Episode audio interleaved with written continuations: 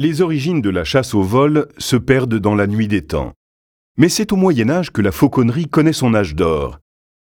Avec passion, faste et puissance, elle devient la distraction favorite du monde seigneurial, le privilège de la noblesse.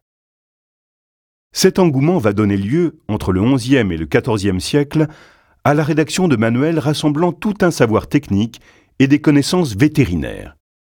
Identifiant les variétés de rapaces utilisables en fauconnerie, expliquant la manière de les apprivoiser et de les dresser à la chasse, décrivant la manière de les soigner et de remédier aux diverses maladies qui peuvent les affecter.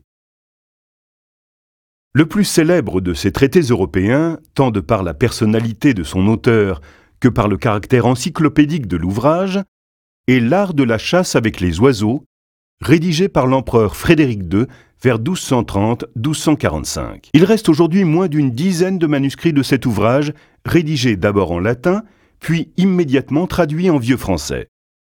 Ce texte est exceptionnel à plus d'un titre.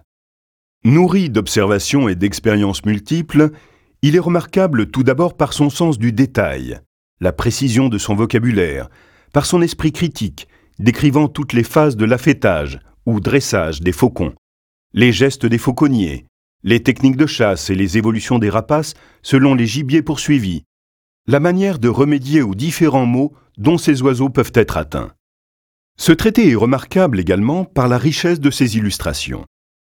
Les miniatures qui accompagnent le texte se présentent comme une bande dessinée sur la vie des oiseaux de chasse dans les voleries, leur habitat, leur équipement, sur le déroulement des chasses au vol depuis les premières leçons jusqu'aux chasses proprement dites, sur les soins courants et le régime alimentaire pour maintenir ces oiseaux dans la meilleure condition possible pour la chasse.